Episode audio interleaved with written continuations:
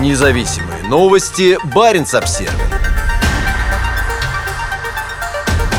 Я был готов ночевать в полицейском участке, как жители Европы помогают бегущим от войны россиянам. С момента объявления в России так называемой частичной мобилизации из страны выехали сотни тысяч людей, в основном молодых мужчин. Часть из них сбегают от войны в страны Баренц-региона. Баренц-обзервер поговорил с людьми, которые взяли на себя миссию помогать приезжим. Молодой ученый, специалист по клеточной биологии из Москвы Иван, в середине октября намеревался ехать на конференцию в Швецию. Планы изменились, когда в стране началась частичная, а на самом деле фактически полная мобилизация для войны с Украиной.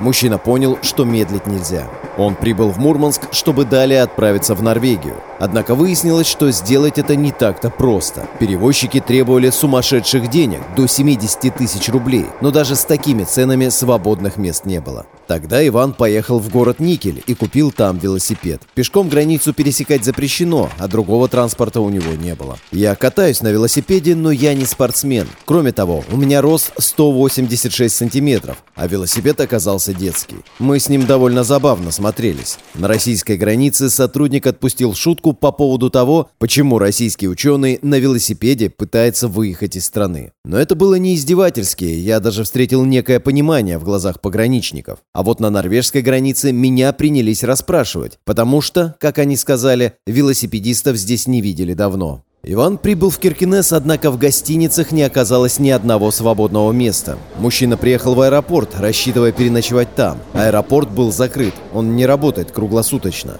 Где остановиться на ночь, Ивану было совершенно непонятно.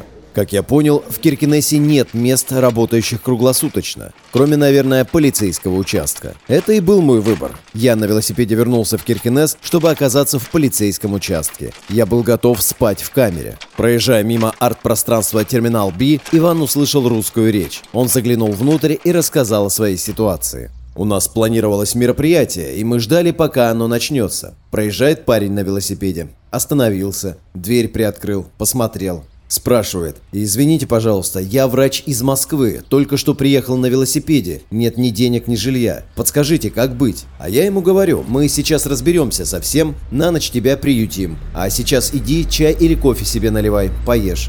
Отворачиваюсь и краем глаза вижу, как он начинает плакать. Эмоциональный срыв произошел у человека, рассказывает сотрудник терминала Би Евгений Гоман. В итоге мы его приютили, и сейчас он думает, куда ехать дальше. Евгений Гоман – один из многих жителей Киркинесса, кто после 21 сентября начал помогать россиянам, бегущим от мобилизации. До этого он и его коллеги помогали украинцам, но у тех был официальный статус беженцев, и их на свое попечение очень быстро брали норвежские власти. У российских мужчин такого статуса, ясное дело, нет. Между тем, многие из них после пересечения границы также оказываются в бедственном положении, и им тоже нужна поддержка. По словам Евгения, только через его руки за минувшие дни прошли десятки людей. В тот день мы 10 человек расселили по разным местам. На следующий день еще 10. И это те, про кого я знаю. Размещать беженцев помогают не только выходцы из России. Накануне ему позвонили норвежцы, которые решили проехать по отелям и подобрать тех, кому не хватило номеров. То же самое делал и сам Евгений. Захожу в отель «Тон», вижу в холле трех россиян. Им негде было остановиться. В итоге мы двоих приютили в Киркинессе, а для третьего я нашел помощников в Амстердаме и в Турции. Он полетел таким маршрутом. Я знаю, многие ездят по городу и если видят уставшего человека с чемоданами, предлагают ночевку или иную помощь. Евгений говорит, что сейчас рождается мнение о необходимости обращаться к властям. Хотя люди готовы помогать бегущим от войны россиянам, приграничный город может столкнуться с гуманитарным кризисом. Мы не готовились к тому, что станем волонтерами. Это просто обрушилось на нас, но выхода нет, надо делать. Мы 21 сентября поняли, что сейчас народ поедет. Я спросил супругу, приютим людей у себя, и она просто озвучила мои мысли, а как иначе? Надо будет 20 человек на пол положить, положим.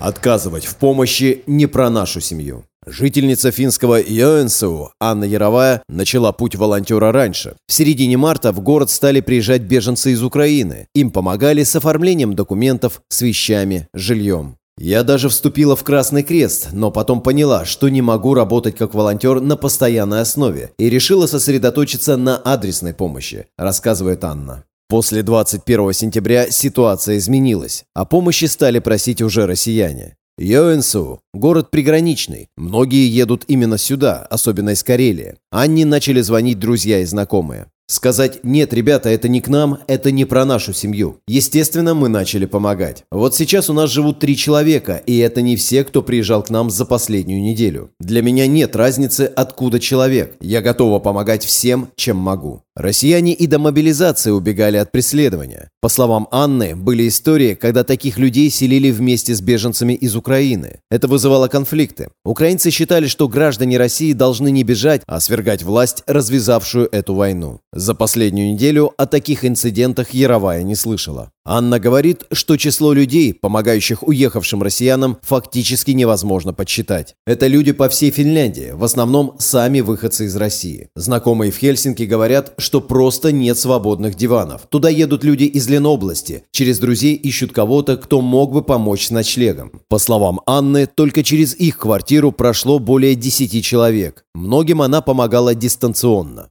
Вчера была потрясающая история, как мы связали совершенно посторонних людей. Фина и семью с маленьким ребенком из России. У этого Фина дача по два Алима, недалеко от границы с Лен-областью. И он ехал из своего дома 4 часа, чтобы открыть эту дачу, поселить там этих незнакомых людей, накормить их. И женщина писала мне, спрашивала, можно ли приехать и обнять меня, потому что она вообще не думала, что такое возможно. Люди бывают разные. Был у нас Сергей Филенко, плотник, который и в митингах участвовал, и штрафы у него за дискредитацию есть. А были люди, которые и в политику не лезли, и на митинги не ходили, но при этом все понимают, жили в России и страдали. Переводчики, бизнесмены, строители, журналисты, инженеры – совершенно разные люди, рассказывает Анна. Уехавшие из России люди рассказывают пугающие истории. Так Сергея Филенко допрашивали на границе три часа. Его увели в отдельную комнату и расспрашивали про отношение к оппозиционеру Алексею Навальному, про гражданскую позицию и политические взгляды. Другой мужчина покинул страну после того, как, придя домой, увидел в своей двери предписание явиться в военкомат для проверки документов. Он просто развернулся и поехал в Финляндию. Анна Яровая считает, что сами финны не в большом восторге от нового потока беженцев. Они опасаются, что вместе с противниками войны в их страну могут ехать сторонники путинской политики, не желающие сами идти на фронт.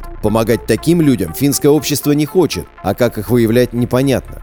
Более того, есть риск, что под видом пацифистов в Финляндию могут проникать сотрудники российских спецслужб, а это уже прямая угроза национальной безопасности. Очевидно, примерно эти соображения подтолкнули финское правительство на серьезный шаг – закрыть границы для владельцев туристических виз. Это решение было официально подтверждено 29 сентября. Ограничения должны вступить в силу в ночь на 30 сентября. Норвежские власти о подобных намерениях пока не заявляли. Независимые новости. Барин обсервис